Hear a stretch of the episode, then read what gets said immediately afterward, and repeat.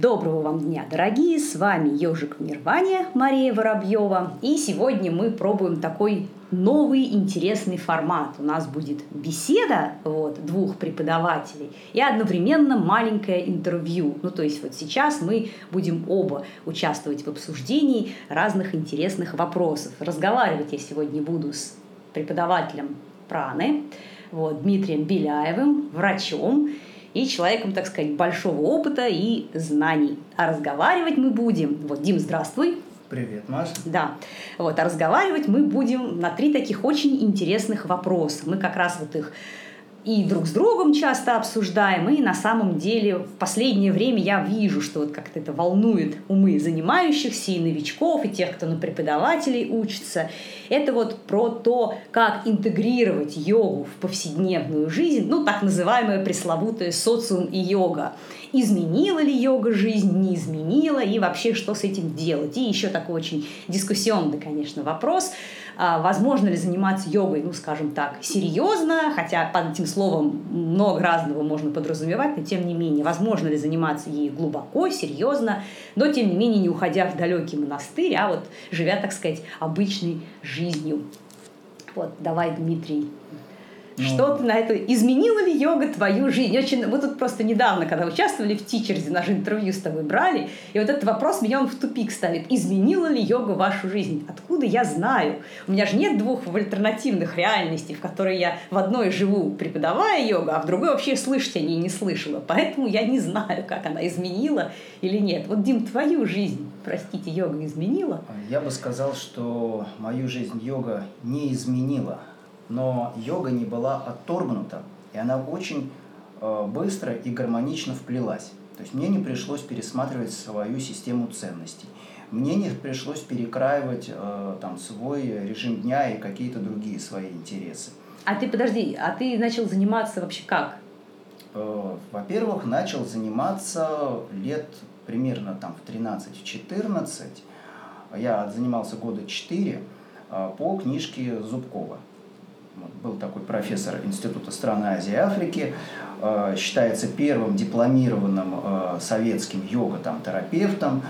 Э, и у меня была книжка, она представляла себя машинописные листы, сшитые, без сам, картинок. Сам издат. Да, сам самый, издат, да. без картинок.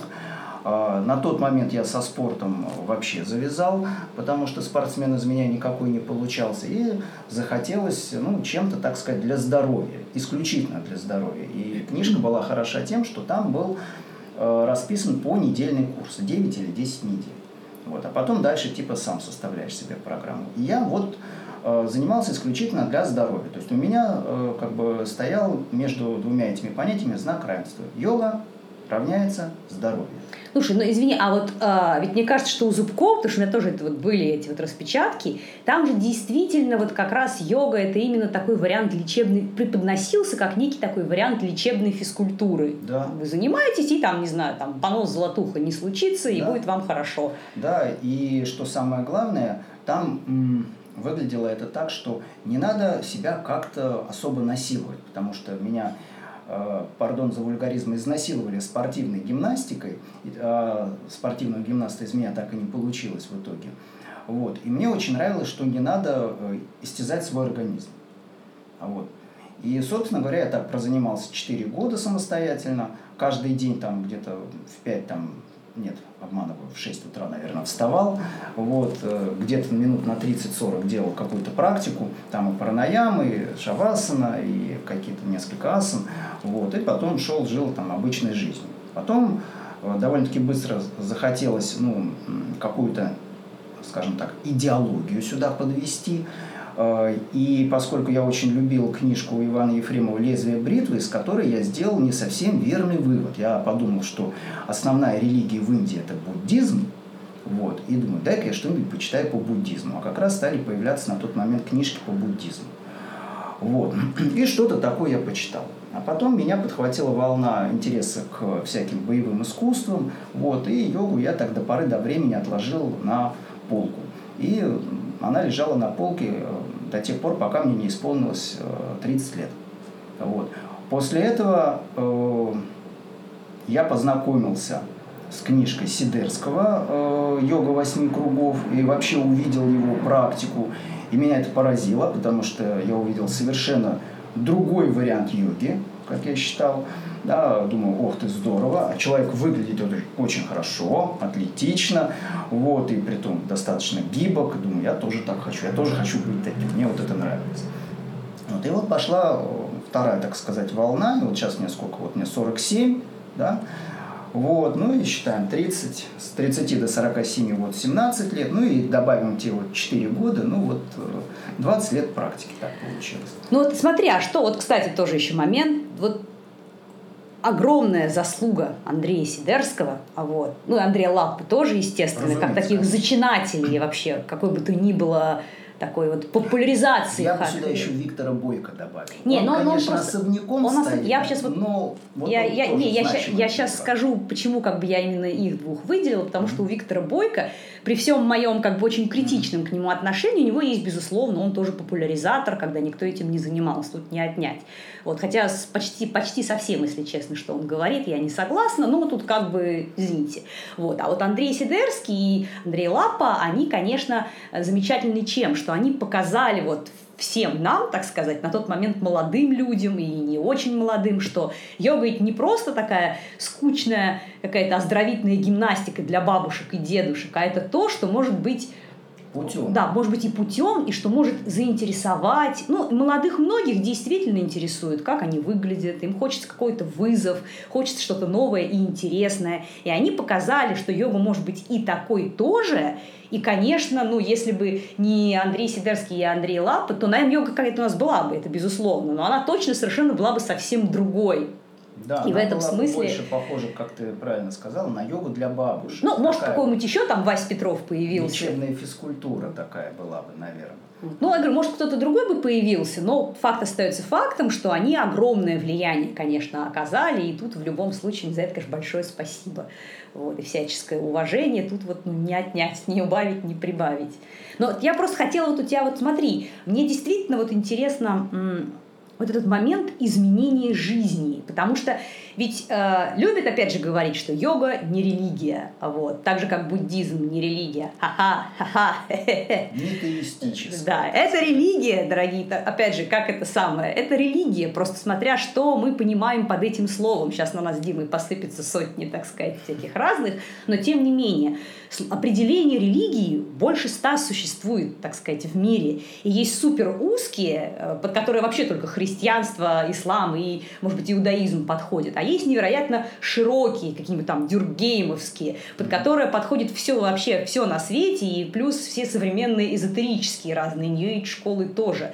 Поэтому, смотря какое определение мы используем. Да, Но если мы смотрим на йогу э, как э, на систему ценностей и мировоззрений, чем она, безусловно, является, то, в общем, в этом смысле она, конечно, формирует мировоззрение. В этом смысле религия, уж извините, ну, видишь ли, я как э, и ты, мы были воспитаны, в общем-то, своими родителями, да, я вырос э, в нормальной советской семье, вот, э, система ценностей, как говорится, не убей, не укради и так далее, в общем-то, является фактически универсальной, поэтому что-то кардинально пересматривать в своей системе ценностей не пришлось. Вот. Просто были интересны те идеи, которые лежат э, в основе йоги, и идея о вот этой, э, что ли, внутренней свободе, я бы даже сказал. Но для меня, э, наверное, это начиналось с идеи такого внутреннего покоя, да, потому что подросток я был такой достаточно беспокойный, вот многое что волновало, и вопрос вот такой некой уравновешенности, да, при том достаточно тесно связанной с моралью все-таки, это не сразу, конечно, у меня а, сформировалась такая точка зрения, но а, со временем я понял, что и духовное развитие, и, скажем так, этика и мораль, они а, неразрывно связаны. Поэтому иногда очень часто возникает вопрос, когда смотришь людей, которые, ну, много там занимаются, там йогой или еще какими-то духовными практиками, имеют кучу посвящений, а в моральном отношении они не меняются. Да? Возникает вопрос, а почему-то как-то так вот странно происходит. Вот. Воспитание, которое я получил, оно было вполне э, достаточно хорошее. То есть я вырос культурным, приличным человеком, да, многих, скажем так, мамочек э, всегда восхищал. Дима такой хороший, вежливый, послушный мальчик. Вот, поэтому мне не пришлось что-то кардинально пересматривать. Мне даже в голову не приходило, что э, надо как-то поворачивать свою жизнь на 180 градусов, э, одеваться в другие одежды, э, например, питаться другой пищей, да, потому что в Индии принято, например, э, как-то так, э, принимать какую-то религию. О религии вообще речи не шло. То есть меня интересовал, наверное, какая-то вот просто ну, общефилософский вопрос. А потом, уже много-много лет спустя, когда я все-таки изучил получше немножко историю э, йоги, да, мне захотелось э, приобщиться, именно приобщиться, изучить, понять, э, ну, хотя бы тот же буддизм, потому что в буддизме йога тоже существует. Вот. Что, собственно говоря, я и сделал. Вот. Но у меня как-то не было, наверное, возникало желания вот стать вот Э, буддистом таким, ну, который там, я не знаю, рождается там где-нибудь в Тибете, да, меня интересовала некая вот какая-то суть. Э, и насколько это можно применить к той жизни, которую я веду. У меня отсюда не возникало даже мысли как-то сваливать из социума. Да? Я понимал, что у меня есть работа, да, вернее, служба – да, потому что я человек на тот момент был военный, военнослужащий, да, под погонами. Вот я понимал, что у меня есть служба, у меня есть свои обязанности и так далее. Я их обязан выполнять, вот, нравится мне это или нет. И как-то э, пытаться менять свою жизнь в угоду некой какой-то идеологии, которая, может быть, и не совпадает э, с тем, что я делаю, у меня не возникало таких мыслей. Мне интересно было вплести это гармонично. Поэтому, наверное, я что-то принимал, а что-то, э, ну, выносил за скобки, потому что в, данном, э, в данный момент, в данных обстоятельствах это ну, неприменимо, наверное. Ну, как-то так, наверное. Ну, то есть, кстати, вот к вопросу о моральных нормах и прочем, ведь еще э, интересно, что ну, в Советском Союзе, которое государство, так сказать, негативно в целом относилось к э, религии, хотя существует миф, что в Советском Союзе на все, на все, во все время его существования религия была запрещена. Это не совсем правда. Он действительно не поощрялась и поддавливалась, но, э, так сказать, она тоже проходила разные этапы развития а, вот, отношения к религии в Советском Союзе. Но интересно, что в определенный момент, в 60-е годы, вот, когда, собственно говоря, уж простите, так сказать, приказали долго жить все родоначальники, так сказать, революции, и нужна была какая-то определенная идеология. И вот, собственно, тогда был принят вот на одном из съездов КПСС кодекс строителя коммунизма. Mm-hmm. Вот. Это, собственно, если почитать вот его, это, по сути, 10 библейских заповедей, но просто полностью лишенных какого-то религиозного компонента. Ну, точнее, на место Бога.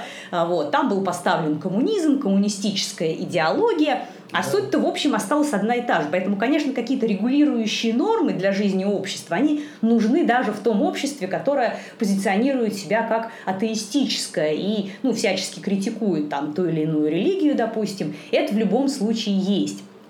Вот. Хотя, конечно, сказать, что прям вот везде так все супер одинаково, ну, с точки зрения отношения там, к морали, что хорошо, что плохо, вот, это такой тоже сложный момент. Да, собственно говоря, если вот посмотреть на историю любой религии, инду... это тоже я и в выпусках много раз я говорила, и в принципе, э, это, я думаю, общеизвестный факт. Сегодняшние религии, индуизм, буддизм, христианство, ислам, иудаизм, любая другая, это не то же самое, что эти же религии 500, тысяч там, две тысячи лет конечно, назад. Вот. Те, кто исповедовал эти учения тогда, а сейчас бы, может, глаза округлили и даже не поняли бы, в общем, что это такое вообще случилось-то, что происходит, собственно говоря. Тем более, что в разных частях земного шара они тоже разные очень трактовки. Вот, поэтому, в принципе, вот вопрос о том, что э, как вот изменилась жизнь или не изменилась, в любой религии есть какой-то вот такой философский компонент, то есть отношение к каким-то глобальным вопросам, там, не знаю, место человека во Вселенной, цель человеческого существования, причина возникновения Вселенной и человека. И объективно говоря, разные учения философские религии отвечают на этот вопрос ну, будем говорить, не одинаково, что уж там. Конечно. Вот, и кричащие те, что все едино, ну, как бы издалека, обезьяны с человеком тоже вроде так может показаться одинаковой, но, тем не менее, нет. Они да. похожи. Конечно. Да, они похожи. Вот. А некоторые даже и не очень похожи. Поэтому тут сказать так нельзя.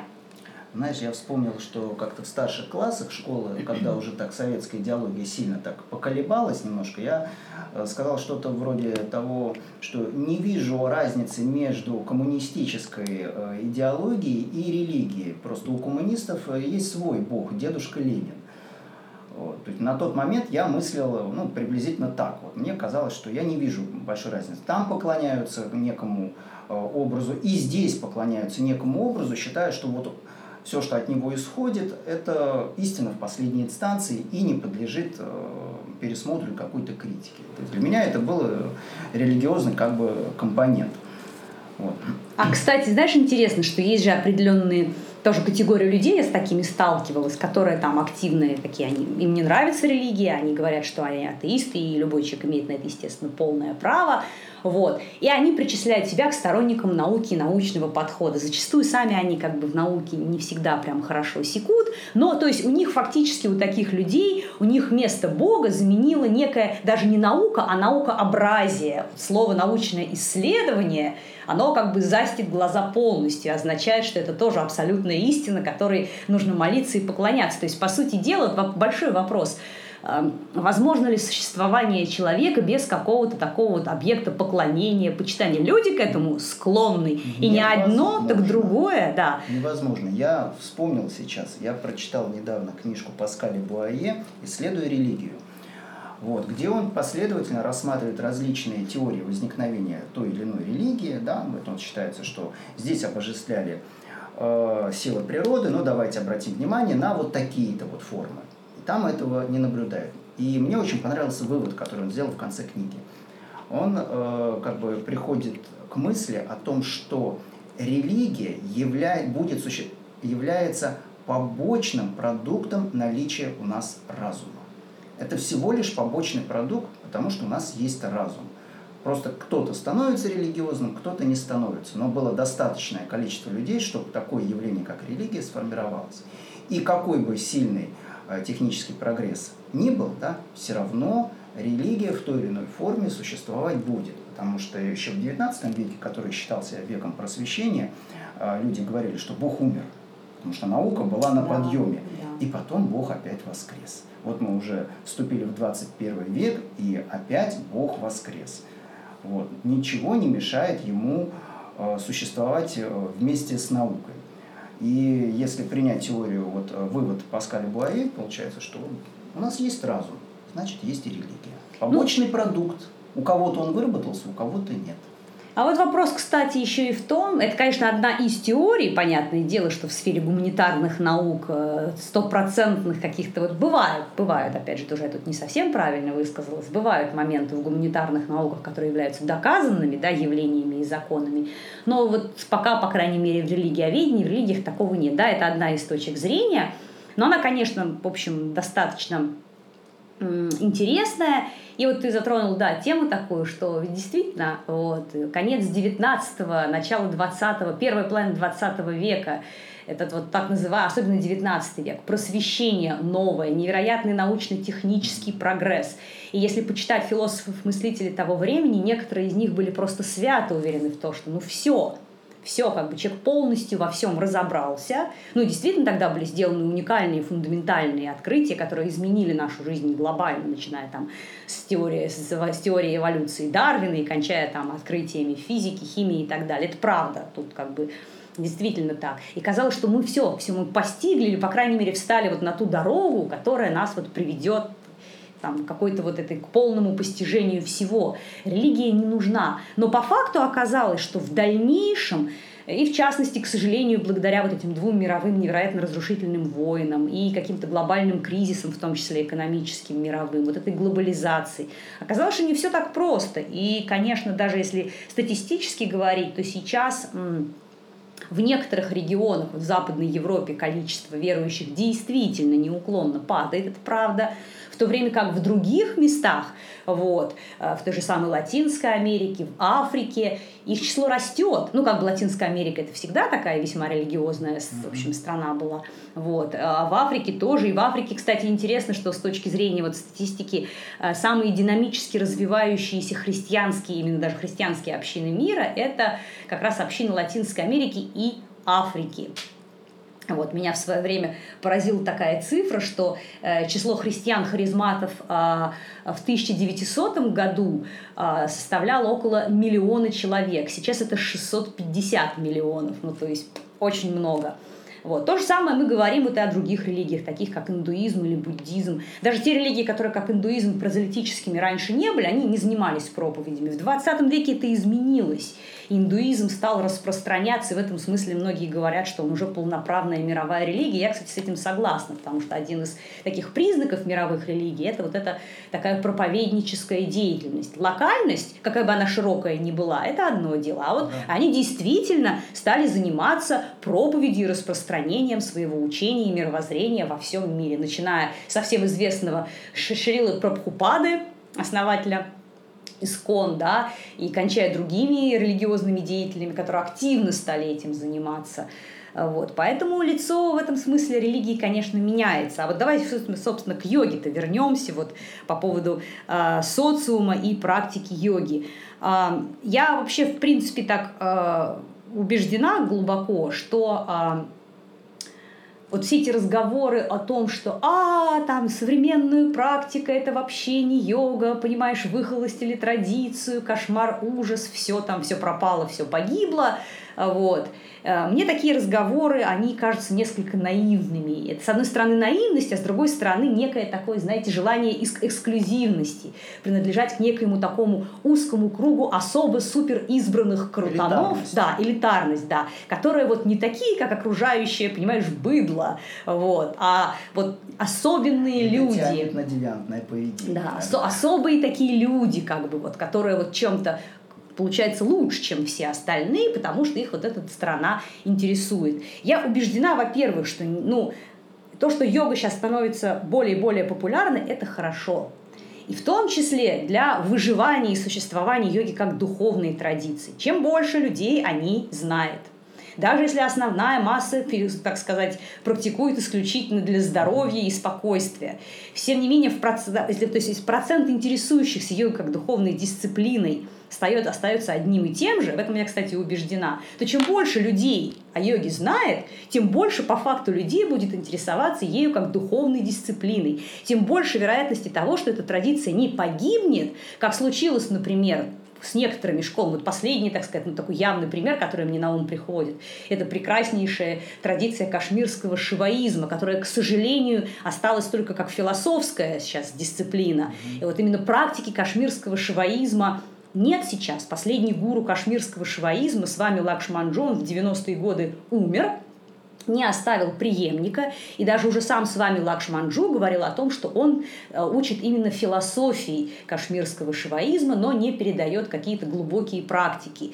А это как раз вот кашмирский шиваизм, он отличался очень большой таким вот эксклюзивностью такой. Это действительно эта философия очень сложная, завороченная, вот, и, так сказать, не всякий человек вот э, как бы с этим вот захочет в этом разбираться и копаться, но факт в том, что как бы при том, что эта традиция оказалась очень глубокой, удивительной, вот с точки зрения философии, лично мне, наверное, мало что нравится, так сказать, и привлекает так, как кашмирский шиваизм, но правда в том, что это сослужило и плохую службу не было массовости, не было никакого вообще желания что-то там упрощать и доводить до как бы более таких простых людей, а по факту эта традиция фактически исчезла. И что же в этом хорошего, понимаете? Это вопрос, да, этого круто, глубоко, но этого почти нет. Выживают только открытые системы. И, э, допустим, если взять такое явление, да, как язык, язык всегда тоже меняется. Да? Как мы сейчас с тобой говорим, мы, наверное, лет 200 назад говорили немножко по-другому, а 300 и 500 еще по-другому. И, может быть, мы даже бы этих людей и не поняли. То же самое с понятием йога. Да? Э, этот термин уже устоялся. Да? Нет смысла, иногда можно услышать такое суждение, что э, назовите это как-нибудь по-другому, да, и э, я от вас отстану, только не называйте это йогой. Вот. Но этот термин уже устоялся, в общем-то, и существуют действительно разные ее формы. И очень многое зависит от того, какое мы дадим, то, с чего мы начали, а, определение йоги. Вот. Если мы дадим очень узкое определение, ну, в таком случае получится, что у нас э, йога является, что ли, ну, да, предположим, да, то, что там описано у Патанджали. Если мы даем, дадим слишком широкое определение, да, то все что угодно можно будет назвать йогой. Истина, наверное, вот как в буддизме, да, э, благородный восьмеричный путь, да, срединный путь, да, истина где-то посередине. Вот, и то же самое с понятием йога, мне кажется. Поэтому форм йоги существует сейчас достаточно много. И э, кто-то уделяет больше внимания, наверное, физической какой-то составляющей, кто-то больше с какими-то там психотехниками пытается работать, там, состоянием сознания. Вот кого-то больше привлекает философия. Вот меня, например, сейчас по факту очень привлекает философия. У кого-то это путь практики в традиции, у, у учителя, у гуру. Да, в практике, есть... в традиции, у учителя, у гуру. Э, себя я сейчас по большому счету мог бы определить как некого такого карма-йога, который выполняет э, то, что должен делать, да, свою дхарму, да, обучает людей, читает лекции, э, там чуть-чуть джняна йог, потому что я изучаю там философию, повышаю свой уровень образования, то есть стремлюсь к знаниям. Вот. Поэтому мне кажется, нет смысла пытаться йогу э, загнать в какое-то вот прокрустово ложе. А это невозможно. Это, знаете, вот как со всеми изменениями. Вот они могут кому-то нравиться, кому-то не нравиться. Но есть объективные процессы, объективная ситуация. Да, естественный процесс. Да. И если кому-то не нравится, что йогой называют там уж все, что не попади, во-первых, надо вспомнить, что раньше даже в самой Индии, извините меня, во времена Патанджали словом йога называли, например, упражнения для тренировки боевых слонов. Вот. Этот термин тоже встречался, естественно, в соответствующей литературе, но это тоже была йога. Понятное дело, что тот, кто это писал, он как бы, наверное, догадывался, что это не то же самое, что йога Патанджали. Вот. Поэтому даже в те времена он использовался очень широко, этот термин. А сейчас, как бы вот, да какая разница, как называть? То есть, опять же, я еще раз повторю, что я отношусь к тому, что она становится популярной, хорошо. Проблема в том, что должны быть хорошие преподаватели, люди с качественной квалификацией, которые могут адекватно ответить на любой вопрос, а не какие-то шизофренические мифы транслировать, почерпнутые из эзотерической литературы, какой-то там всякий вот этот вот сумасшедший бред. Вот. Но это, опять же, проблема, мне кажется, любой как бы такой системы, которая устаканивается еще. Вот что такое профессионал в йоге, например, что такое хороший преподаватель, это преподаватель йоги профессия, скажем так, объективно достаточно молодая. Ну что, это правда. И критерии пока четкие, не выработаны. Все это продолжает вот сейчас складываться. Проблема, да, в профессионализме есть в йоге, как и в любом другом вообще течении, учении, направлении и так далее. А то, что ею начинает интересоваться много людей, это хорошо. Будет больше тех, кто захочет э, практиковать йогу как духовную практику. Будет больше людей, которые все равно будут такие люди. Те, кто нас окружают, слава богу, не все тупые. Вот. А, и много людей, много людей умных, думающих, читающих. И сейчас такой доступ к информации вообще, что те, кто хотят, они этот эту информацию получат. Вопрос исключительно в желании. Игру, говоря, так сказать, терминами восточных религий, в карме. Есть интерес, он есть. Да. Вы его не сможете ничем забить и заглушить, вы его не можете у других людей искусственно вызвать. Это невозможно. А если есть интерес, человек будет копать, и что-то-то он нормальное, настоящее, при соответствующей мотивации обязательно найдет. Но если мы будем, так сказать, сторонниками вот этой вот эксклюзивности такой, то это может плохо закончиться. Это сто процентов. Ну и, конечно, здесь я думаю, что есть еще отчасти такая потенциальная спесь некоторых преподавателей йоги. Ведь хорошо же быть не просто инструктором по асанам, да, или просто там читать философию, религию, там йога-терапией заниматься, а приятно быть учителем. То есть тот, кто как бы рассказывает ну, о том... некий статус, который... Это же сразу возвышает. Как да. жить надо рассказывать другим людям. Да, поучить вот. это всегда здорово. Хотя, строго говоря... себя лучше, да. чем другие. Да, то есть ты лучше, чем остальные, ты знаешь больше, умеешь больше. Э, ну, некоторым образом, может быть, это даже замаскированное стремление э, к власти. Ну да, да. Хотя, строго говоря, у кого из нас, так сказать, нет гуру Дикши, а я из преподавателей отечественных, российских даже суперсерьезных практиков таких не знаю, вот, как бы мы никто не можем быть гуру и учителями. То есть, конечно, понятное дело, что люди, знающие, опытные, они для кого-то являются авторитетом. И, безусловно, вопросы там разные задают. Это другое, это ты как бы специалист. Вот. Но никто не уполномачивал никого из нас быть гуру в традиции и рассказывать всем остальным, как им жить нужно. И если вам этого хочется, вот, то как бы это проблемы ваши, ну вот, тут ничего не сделаешь. Ну, в моем случае, вот, э, когда я начал э, заниматься, мне было просто интересно, даже не какой-то конкретной цели не ставил. Мне было, мне было просто интересно посмотреть, попробовать и посмотреть, что получится. Да? Сначала попробуем, посмотрим. Э, я вижу, что что-то получается. Э, это интересно, остается желание продолжать этим заниматься. То есть, как я уже сказал, это не было отторгнуто. То есть оно естественным образом вплелось в жизнь. И мне не пришлось себя Э, как-то ломать.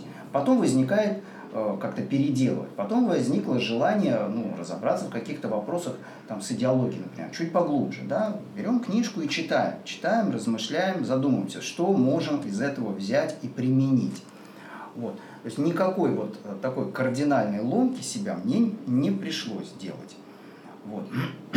Хотя, конечно, может быть, кому-то кажется, что вот э, йог должен поступать так, да, а ты, должен, а ты поступаешь по-другому. Но давайте, если мы посмотрим, поизучаем опять те же традиции, мы увидим, что э, подход и воззрение э, к какому-либо понятию да, тоже был разный.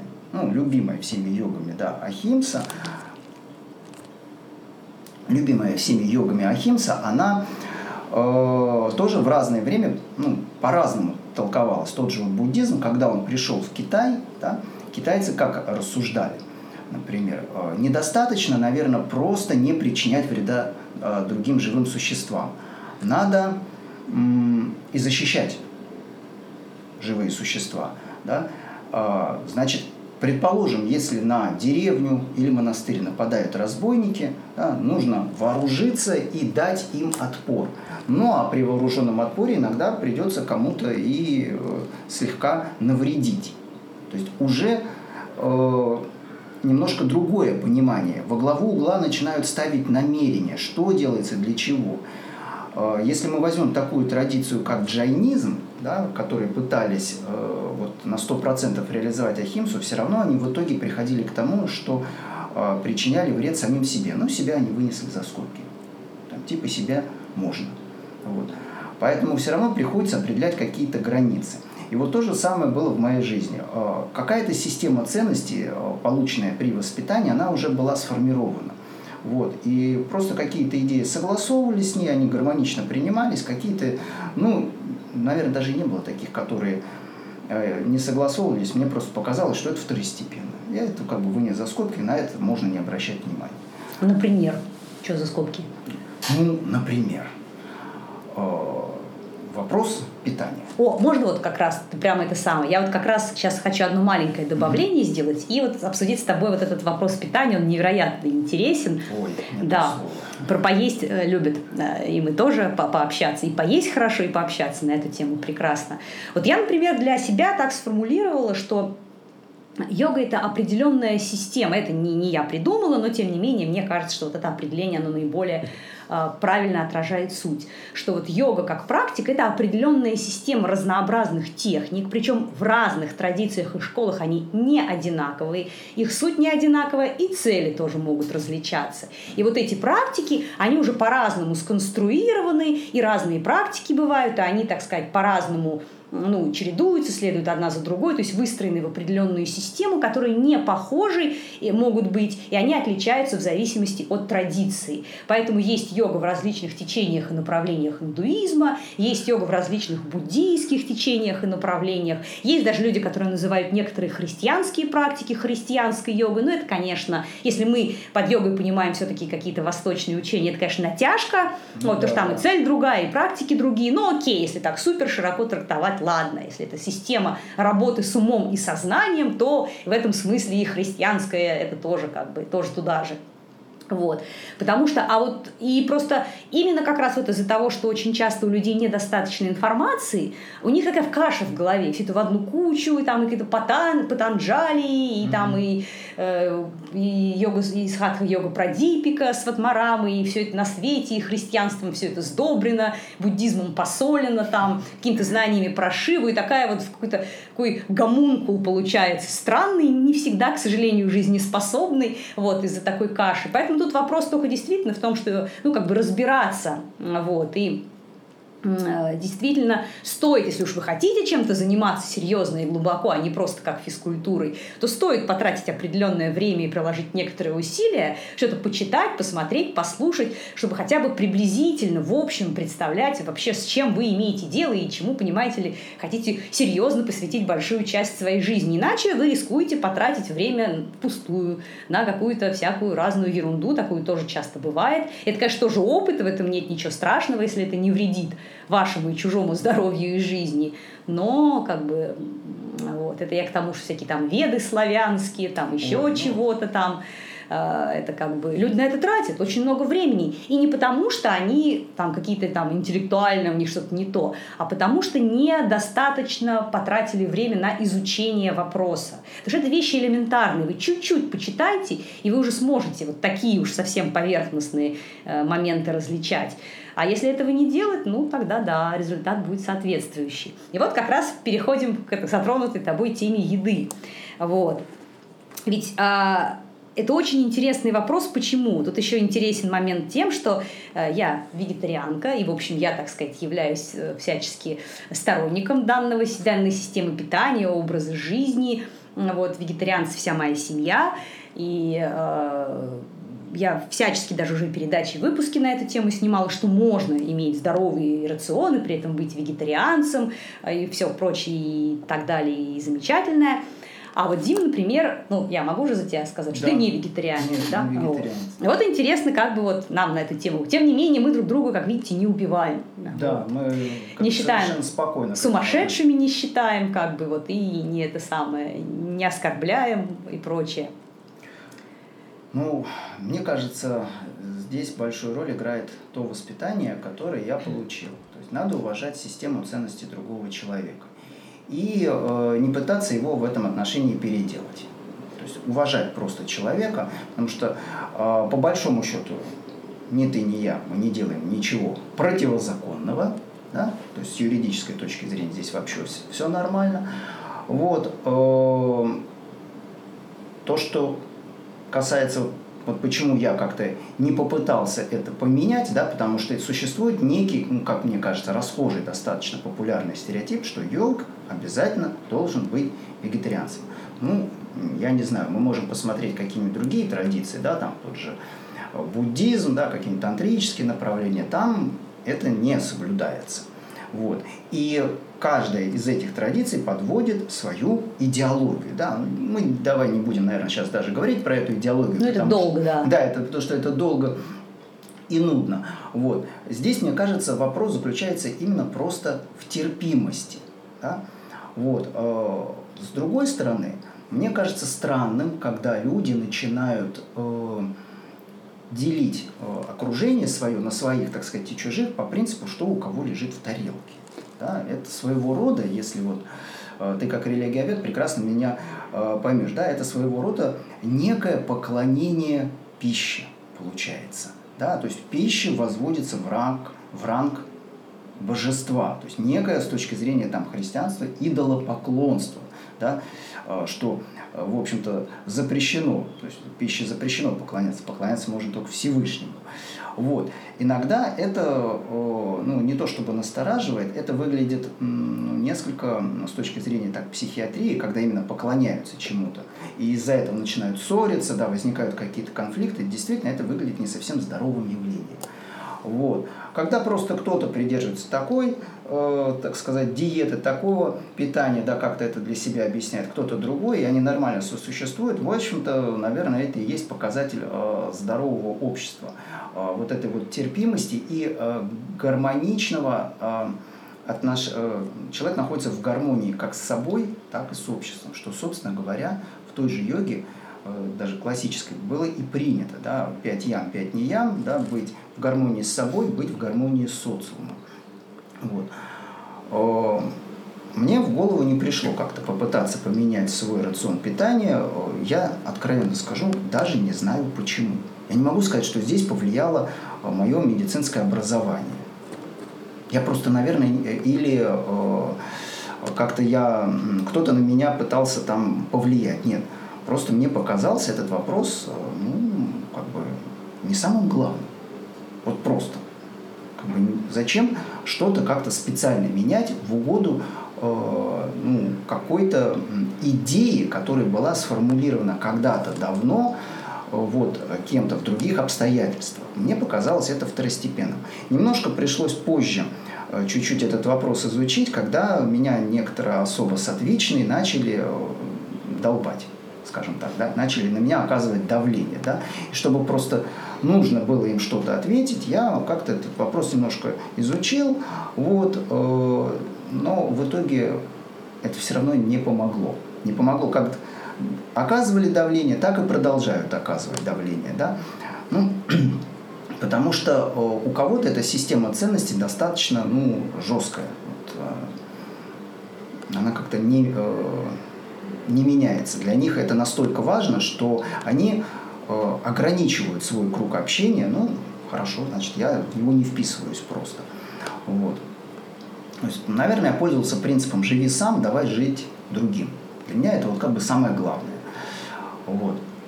Наверное, как-то как вот так. Ну, видишь, а я как раз наоборот. Вот как только я... Для меня это настолько как-то было естественно, как только я, ну, грубо говоря, узнала о том, что существует в принципе, когда ты все-таки растешь, так сказать, у ну, нормальных, интеллигентных, среднестатистических советских родителей, тебе как-то никто не рассказывает про вегетарианцев, вот, и поэтому я, в принципе, узнала о том, что они существуют, собственно, когда йогой начала заниматься, ну, там, в 16-17 лет.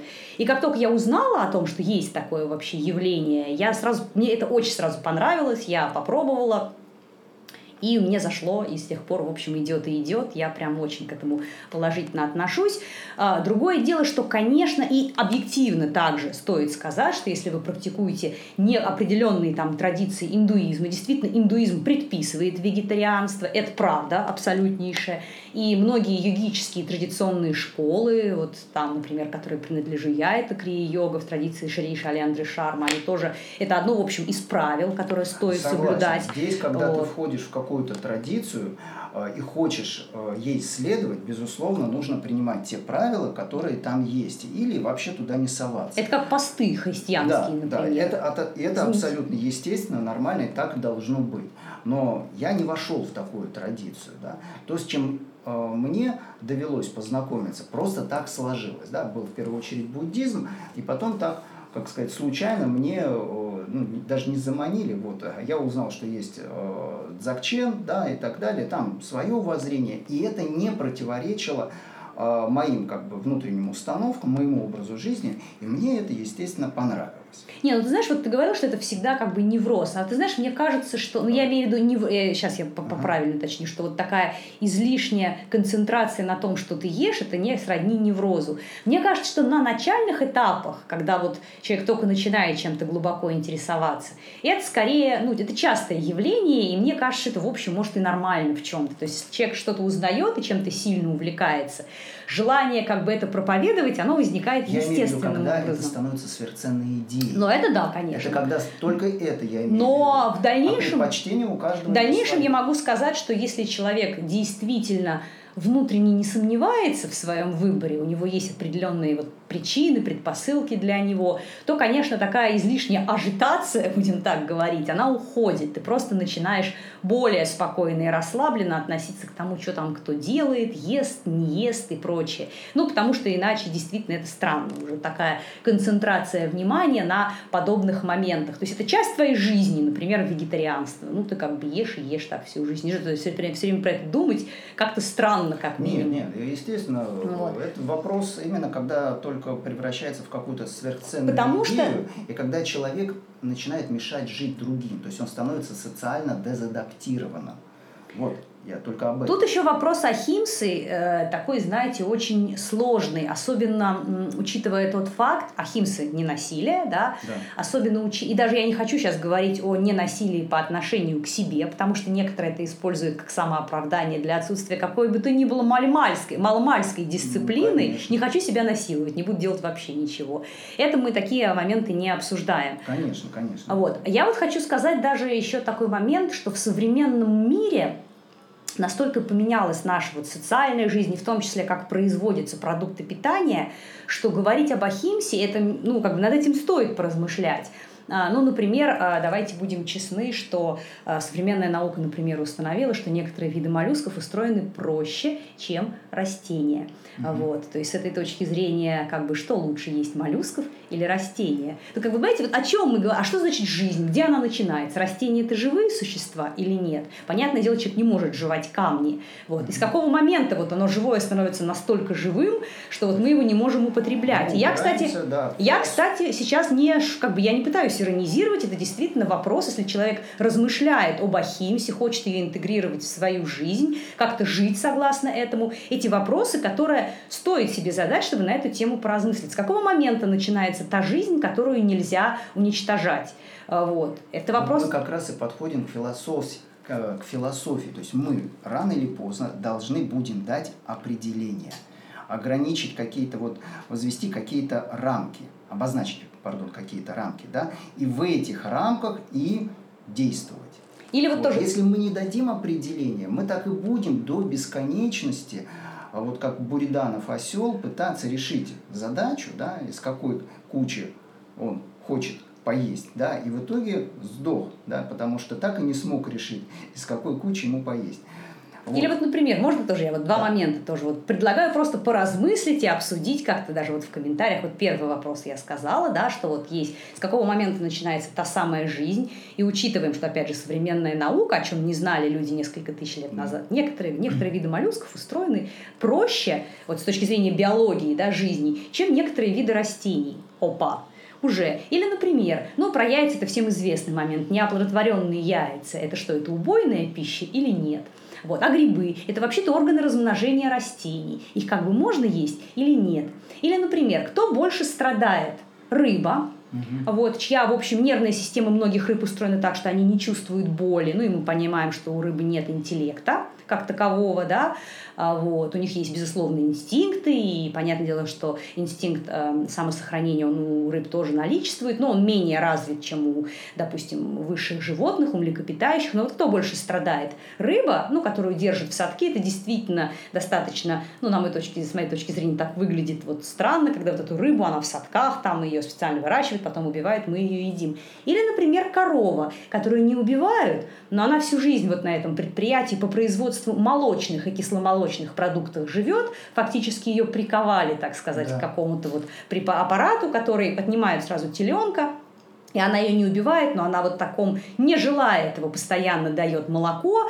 Вот э, те, кто вегетарианцы, которые кричат о том, что вот все мясоеды это ужасные трупоеды, но тем не менее употребляют магазинные молочные, кисломолочные продукты, вы, над эту, вы на эту тему тоже задумайтесь, кто больше нарушает ахимсу? Мы, которые не едим убойную пищу, но едим молочные, кисломолочные продукты, или те, кто ест рыбу, например. Я сейчас не хочу даже специально высказывать какое-то свое личное к этому отношение, мне просто вот хотелось бы, чтобы те, кто нас слушали, вот просто задумались да, о таких вопросах. к размышлению. Да, это настолько неоднозначно. Вот в современном мире понятие ахимса, оно настолько усложнилось, и вообще момент соблюдения ахимса, он тоже настолько вот усложнился. Раньше все просто. Есть корова, она пасется, у нее теленок, теленок ест молоко, мы берем оставшееся молоко, пьем, и все нам нормально. Хорошо себя чувствуем. Сейчас по этому поводу мне вспоминается, есть э, одна книжка, автор, по-моему, э, Исаак Зингер, э, кажется, то ли раскаявшийся, как-то так называется, там про одного религиозного еврея, который стал вегетарианцем, вот, или чуть ли даже не веганом, что, в общем-то, противоречит законам кашрута, законам Торы.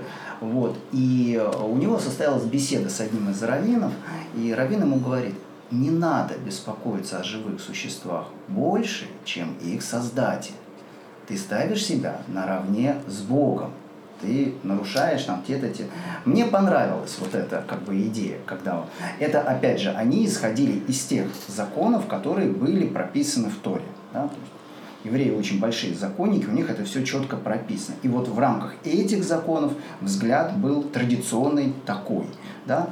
И получалось, что он нарушает да. закон, по которому живет э, вся община. Но вот с другой, конечно, с этим, как бы, поскольку я не иудейка, иудейка, да, правильно, вот, ну, то есть мне, как бы, такая, допустим, условно точка зрения не близка, и, опять же, я вегетарианка, но послушаем о том, давайте еще один момент для размышления дадим. Веганы – а сколько живых существ погибает при выращивании промышленном различных растений? И не только насекомых, поверьте, жучков, червячков и паучков, а всяких мышек, землероек, птичек и прочих. Я вам скажу, есть исследования на эту тему. Огромное количество. Как вредит экологии наше сельское хозяйство, ну, обычное, вот я имею в виду в промышленных масштабах, и сколько живых существ погибает при выращивании сельскохозяйственной продукции, которую употребляют веганы – огромный вред. И опять же сказать, что в этом случае мы, а, так сказать, полностью соблюдаем ахимсу. Кто больше, опять же, соблюдает ахимсу? Кто ест морковку, при выращивании которой убили нескольких там зайчиков, мышек и невероятное количество насекомых. Или, опять же, тот, кто э, ест убойную пищу, э, к чему как бы я сама отношусь, я, опять же, тут некоторый личный момент, не со знаком плюс, безусловно, и мне это не нравится, это жестоко, как бы мне не нравятся вот все эти бойни и прочее, но я не могу вот не понимать, что это тоже вопрос не супер однозначный в любом Конечно, случае. Конечно, неоднозначно. Например, такая вещь, как э, хирургическая операция, да, когда внутренние швы накладываются э, кетгутом, который делается из, э, если я не ошибаюсь, из коровьих кишок. То есть мы, получается, должны, если мы запретим да, убой животных, да, мы не получим кетгут, значит, мы не сможем делать операции. Ну, то есть придется отказаться от хирургических операций – как-то тоже странно, сколько людей. В общем, товарищи, да, момент это настолько неоднозначный, да. настолько mm. сложный, что какими-то такими простыми э, руководствоваться установками, ну, как минимум, это как минимум обманывать себя. Мне кажется, поэтому здесь вот актуально то, что живи сам и давай жить другим, потому что вот сейчас выслушав все, что ты рассказала, да, у меня как бы даже немножко у самого мозга закипает, а как решить эту проблему? Каждый они, сам. Они, да, Невозможно сам, решить никак, однозначно. Или как э, говорят в некоторых э, традициях, оставляем все как есть и созерцаем. То есть вариантов решения этих вопросов, я как раз вот с тобой полностью согласна, нет однозначных ответов на эти вопросы. Не Каждый да. человек для себя ну и там для своих детей несовершенно, там, пока они в каком-то таком несознательном возрасте находятся, хотел сказать, несовершеннолетних нет, все-таки это уже там как бы раньше этот момент наступает. Но каждый человек для себя сам решает этот вопрос. Этот вопрос, на который нет решения в смысле наличия однозначного, единого и правильного для всех ответа. Совершенно это верно. абсолютно Любой точно. закон, а ты как юрист э, знаешь прекрасно, что любой закон, он формулирует сначала только общие положения а потом к нему пишутся комментарии, комментарии на комментарии, под комментарии и так далее. Потому что нужно понять, как, в какой ситуации надо конкретно поступать. Сам закон, да, вот есть э, закон Ахимса, не насилие, а дальше его надо истолковывать в каждой конкретной жизненной ситуации. И это уже сложнейший вопрос. Вот. Э, есть, например, э, считается, вот, поскольку я интересуюсь иудаизмом, да, два столпа иудаизма. Это абсолютная ценность человеческой жизни да, и недопустимость крайности. Возьмем ситуацию, да, когда иногда толкуют, что э, спасать преследуемого путем, даже порой ценой жизни преследователя. Возникает вопрос, это что, убивать можно? Нет, если преследователь, например, э, хромой, и от него можно убежать. Не надо. А берем другую, например, ситуацию. Запрещено э, прикасаться к чужой женщине. И, предположим, она тонет. То есть, если мы будем стараться соблюсти правила вот этот э, не прикасаться к чужой женщине, мы дадим ей утонуть. Но тогда сразу же вступает в силу первый закон, абсолютная ценность человеческой жизни. Надо спасти. То есть жизнь, она всегда намного богаче, чем какие-то общие формулировки. Вот. И в каждой конкретной ситуации, конечно, приходится принимать э, решения, связанные с теми обстоятельствами, которые есть. То есть, опять же, хочу еще раз вот сказать для слушающих нас, что в какой-то степени, допустим, мы с Димой вот решили для себя эти вопросы. И, заметьте, решили абсолютно, в общем, по-разному. Ну, как бы я имею в виду в плане каких-то вот э, образа жизни, там, пищевых привычек и прочих. И это нормально. То есть никогда не будет так, что вот человечество найдет Хотя ни, никогда не говори никогда, да, но на данный момент на данный момент ситуация так, именно да. такая. Нет какого-то универсального решения. И принимая определенную точку зрения, все-таки, наверное, не стоит уж совсем клеймить позором тех, кто э, имеет отношение к какому-то, ну, как бы, кто принял ну, другое не совпадает, решение. Да, да, не, кто совпадает не совпадает с вашей системой ценностей. Как говорил Кот Леопольд, ребята, давайте жить дружно. Вот это, конечно, не всегда, иногда порой сложно, но что ж делать, как говорится. Вот это при том, что Конечно, существует еще и обратная сторона. Безусловно, если ты начинаешь как-то выделяться из э, общей массы в той или иной форме, оставшимся вокруг тебя людям, это зачастую невероятно дискомфортно. И я думаю, что многие вегетарианцы именно, так сказать, вот в нашем русскоязычном пространстве с этим моментом сталкивались, когда ты определенным образом меняешь пищевые привычки, там человек, например, пристает одновременно с этим, если занимается йогой, часто и курить, и алкоголь употреблять, и это вызывает ну, невероятный какой-то невроз у окружающих, которые всеми правдами и неправдами пытаются затащить, так сказать, человека обратно, фактически тоже, безусловно, осуществляя насилие. насилие человеку просто конечно. приходится сопротивляться, потому что его все задалбывают вот этими какими-то моментами, что это не по-нашему, не наше, и там, или еще какие-то штуки. Причем люди, которые в этом вообще не разбираются, они, в принципе, про это ничего не знают и зачастую даже и узнавать не хотят. Это другая сторона медали, это точно такое же насилие, точно так же неприемлемо. Тут, как говорится, ну, это само собой. И вот давай сейчас, Дим, тоже, вот, потому что мы уже почти час разговариваем, mm-hmm. вот, тоже давай все-таки обсудим еще один как раз вопрос, который мы хотели сегодня с тобой затронуть. Это а, возможно ли всегда ли практикой серьезной йоги предполагает полный отказ вот от социума, уход в горы, леса, поля и моря? Да. Ну как? Наверное, опять все зависит от целей и задач, которые ставит себе человек, и от того определения э, идеала, к которому он стремится. Вот если мы возьмем, скажем так, э, ну, условно говоря, некую традицию, да, что йога подразумевает Э, избавление от страданий, выход из колеса сансары и так далее и тому подобное. Вот. И, соответственно, э, во многих традициях прописан четкий, конкретный путь, да, по которому надо идти. Вот. Э, и действительно в некоторых традициях предписано уходить из социума. Рано или поздно. Да? Вот. И выполнять эти практики.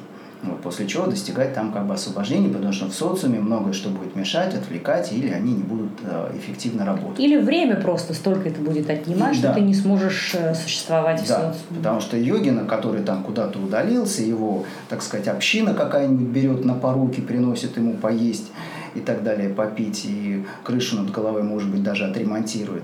Вот. А есть, конечно, традиция, тот же вот Закчен э, в буддизме, который предполагает то, что не надо никуда уходить, да, можно практиковать каждую минуту, здесь и сейчас, и такие йогины, они были, так сказать, невидимыми, и, как гласят легенды, в один прекрасный день, реализовав радужное тело света, все окружающие ахали говорили, бог ты мой, жил великий учитель, могли бы учение получить, не знали, а он всего лишь резчиком по камню работал. Вот. Но надо иметь соответствующие способности. Да? Та же традиция буддийская говорит о том, что это учение может практиковать далеко не каждый, а только тот, у кого есть соответствующие способности, кто сможет это реализовать. Как Роман Махарши сел и просветлел, не все могут. Да. Вот. Э, а есть вещи, которые, допустим, опять же, как мы определим йогу, да, что такое для нас йога, какую мы цель себе ставим, и это все прекрасно вписывается в социум. Да? То есть, например, улучшение качества жизни, хорошее здоровье. Даже можем сюда приплести даосский принцип жить как можно дольше и как можно лучше. Да, даосы и вечно же, и вечно. Да, а, лучше, вообще, а еще лучше вечно. Да, ну еще лучше вечно, но, к сожалению, ничего вечного, наверное, не существует.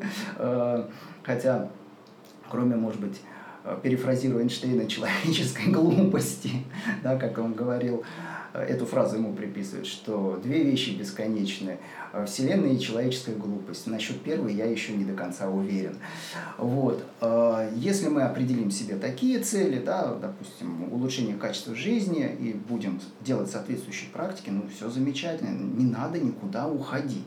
Если мы будем говорить о некой какой-то традиции древней, да, которая существует там, на протяжении сотен тысяч лет, Э, да, надо следовать этой традиции. Если она предписывает удаление социума, то надо удаляться из социума.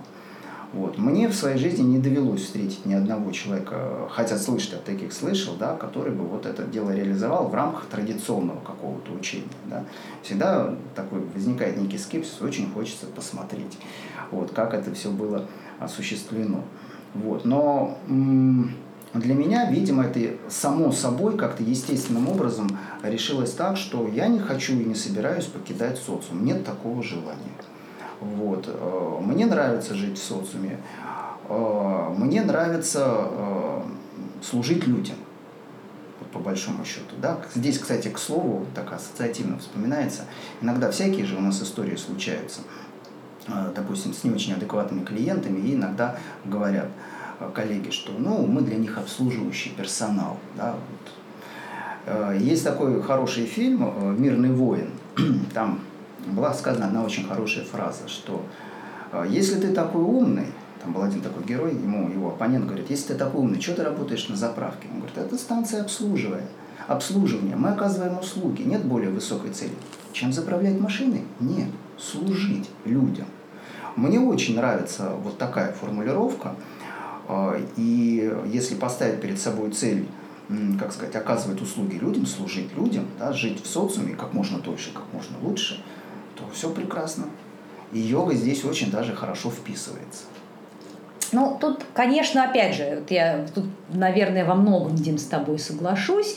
Да, и опять же, есть э, на определенном этапе, если человек действительно принадлежит какой-то серьезной традиции, да даже на самом деле, как мне кажется, и в Дзакчене тоже это все есть. Если человек серьезно, глубоко занимается, как минимум периоды социального уединения, они необходимы. Это так согласен, называемые конечно. ретриты – Возможно, этот ретрит может быть очень долгим, у кого-то он может быть растянуться вообще на всю жизнь, как говорится, или на многие годы. Когда вы усиленно занимаетесь по 10, допустим, 12 часов в день, у вас физически, кроме как на поспать и поесть, больше ни на что времени и сил физических и психических не остается.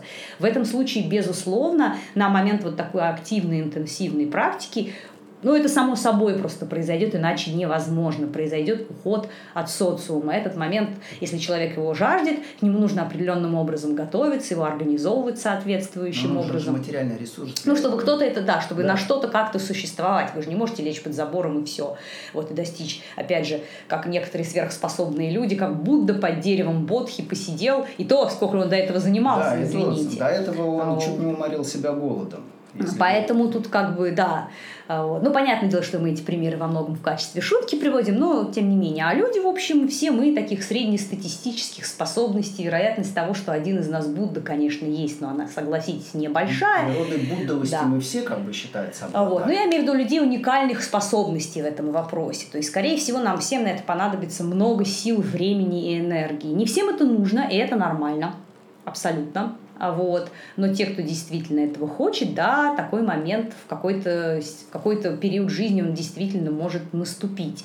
А вот. И опять же, это никакая не гарантия. Есть люди, которые выходят после многолетних ретритов, когда они действительно в уединении сидели, и потом их дальнейшая жизнь показывает, что как-то, в общем, ну, непонятно, в общем, что он там сидел. Да, чего он вот. сидел. Он... Хотя, опять же, со стороны всегда легко судить. Мы же не знаем, что внутри у этого человека происходит. Мы не можем его сравнить с ним же, но не сидевшим в ретрите ни секунды. Поэтому это все, знаете ли, досужие разговоры. И судить других людей по каким-то их внешним поступкам, это как минимум неразумно, мы не знаем истинный мотив, все обстоятельства да, дела и прочее. Как мы можем определить там, со стороны, что это там полезно ему было или не полезно? Мы так решили, так скажем. Mm-hmm. Вот. Это действительно правда. Но Э, и, э, тем не менее, практика йоги как дисциплины действительно такой серьезной, с соблюдением тех же ям не ям, и регулярной духовной практики, да, это требует самой дисциплины, определенной регулярности, специфического, может быть, режима дня, отличающегося от среднестатистического.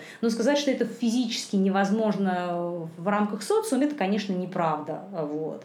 Поэтому, безусловно, можно заниматься не только как физкультурой, йогой, и при этом работать, там что-то делать, Разумеется, иметь работа. семью, не иметь семью, в общем, общаться с людьми. Это не взаимоисключающие факторы. И опять же, есть множество примеров школы, учителей, вот та же крия-йога, Это там, ну, как бы основатель крия-йоги вот этой линии, да, Майлахири Махасая, он был семейным человеком, имевшим детей. Правда, жил он, конечно, в XIX веке в Бенаресе, нынешнем Варанаси. Жизнь там, конечно, сильно отличалась от жизни в Москве, да и от жизни современной Индии в том же Варанаси в том числе. Поэтому сравнивать, конечно, это не совсем верно, но тем не менее. Вот. Да и отношения там были со, ну, другие совершенно, внутрисемейные, между мужьями, женами, родителями и детьми. Это невозможно все притянуть, как говорится, вот к одному какому-то знаменателю и свести. Я вот тоже еще как раз хотела такой момент осветить, что часто, вот по моим наблюдениям, люди пытаются скопировать внешнюю форму определенный вот внешний вид, формальные какие-то внешние рутинные признаки, там, что ты ешь, на чем ты ешь, модель отношений с родственниками или в семье. Но, по сути, копируется зачастую вот эта очень внешняя форма, и это как бы такая клевая, интересная на всю жизнь, но, но все-таки в чем-то игра. Это обертка. Все-таки в чем-то игра. Вот. Это не всегда так. Есть люди, которые очень такой традиционной, непривычной для нас жизнью живут, они действительно серьезные, углубленные практики, это правда.